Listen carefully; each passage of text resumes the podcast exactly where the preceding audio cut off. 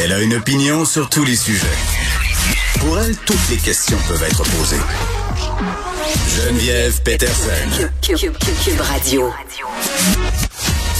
Salut tout le monde, bienvenue à l'émission. Nouvelle quand même assez importante, l'Assemblée générale de l'ONU qui vient de suspendre la Russie du Conseil des droits de l'homme. C'était un vote qui était très, très attendu. Donc, on vient de l'apprendre. C'est le dépôt du, le dépôt, pardon, du budget Freeland. On va l'aborder un peu plus tard avec notre chroniqueuse invitée, Maude Boutet. Le budget, mais aussi un certain détail par rapport au budget. On le sait qu'une des traditions pour le ministre, ce sont euh, les nouveaux souliers. Hein? Un ministre Gérard qui nous habitue à des petites espadrilles peut-être qu'on va jaser des souliers de Madame Freeland. Qui sait. Mais pas parce que c'est une fille, là. Faut faire attention parce que là, je vous vois venir, là, ah, mais là, tu dis tout le temps que les politiciennes filles, on critique leur apparence. Non, non, les politiciens hommes et les politiciennes filles euh, ont des nouveaux souliers lors du budget. Puis là, ça a l'air que ceux de Madame Freeland font jaser.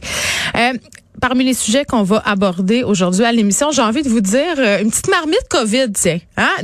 on va faire parce que euh, j'essaie de ramasser de l'information là sur ce qui se passe en ce moment par rapport à plusieurs thématiques et on va en jaser dans quelques minutes là avec docteur Gaston Rodesser que vous connaissez euh, les risques de réinfection notamment là ça fait beaucoup parler en ce moment.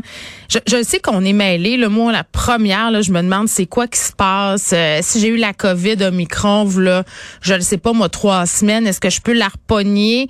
Et là, euh, cet article ce matin, là, je crois que c'était dans le Devoir où certains experts suggèrent là, que pour les tests rapides qui fonctionnent plus ou moins bien avec Omicron ou du moins à retardement, rappelons-nous que plusieurs personnes là, se retrouvent à tester positif cinq, six jours après avoir été symptomatiques des scientifiques qui disent ben peut-être que ça serait le fun qu'on se mette les covillons dans le nez, mais aussi dans la bouche. Puis là, dans la bouche, c'est-tu dans la gorge? Hey, ça aurait tellement été moins compliqué de garder les tests PCR. Là. Je, le sais, c'est cher, ça coûte de l'argent, mais au moins on serait fixé parce que là j'ai l'impression que c'est un peu reparti. En vrai, tout ça, là, la montée des cas, bien évidemment, et là ce nouveau variant euh, combiné. Là, donc on va on va essayer de faire le tour de ces sujets-là COVID et évidemment, je vais revenir sur les propos très controversés de l'humoriste Bianca Lompré qui est connue sous le pseudonyme Mère ordinaire. Ça circule à grand vent sur les médias sociaux. Bianca Lompré qui est connue quand même pour ses positions assez. C'est une fille qui est forte en gueule. Quand on est forte en gueule, ça nous arrive de se mettre le pied dans la bouche et d'avoir des propos ordinaires. Euh, j'en sais quelque chose. Donc moi, je je suis pas au-dessus de ça.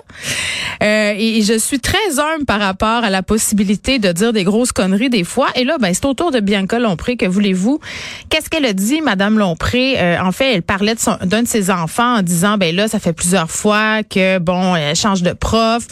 Euh, et puis là, euh, à un moment donné, c'est pas le fun pour les enfants. Ça leur fait, là, je paraphrase, ça leur fait faire de l'anxiété. Puis ça serait-tu possible, à un moment donné, pour les profs de faire attention à ça, de pas enseigner aux petits, puis de quasiment de demander aux profs, là, allez-vous être enceinte bientôt? Ça fait le tour, le tour, le tour, le tour.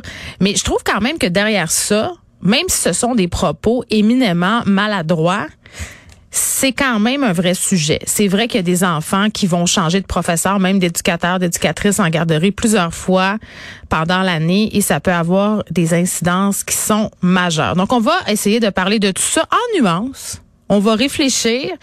Et bon, euh, un des sujets aussi dont on va discuter, c'est le recours à l'isolement dans les prisons canadiennes. Un dossier de Radio-Canada, vraiment, là, tu, tu lis ça puis tu te dis, on n'a pas beaucoup de compassion pour les prisonniers en général, mais quand même, la prison dans la prison, c'est quelque chose, et c'est quelque chose qui a été interdit quand même par la justice canadienne depuis, et très, très bien encadré depuis un certain temps.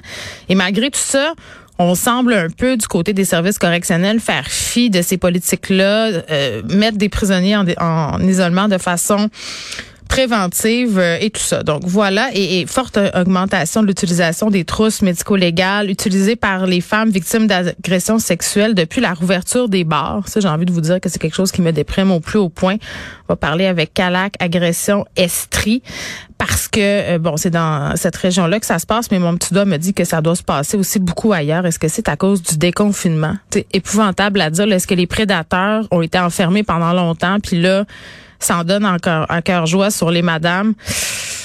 Je sais pas, mais Vraiment, vraiment, c'est une très, très forte augmentation. Puis on va essayer de s'expliquer pourquoi.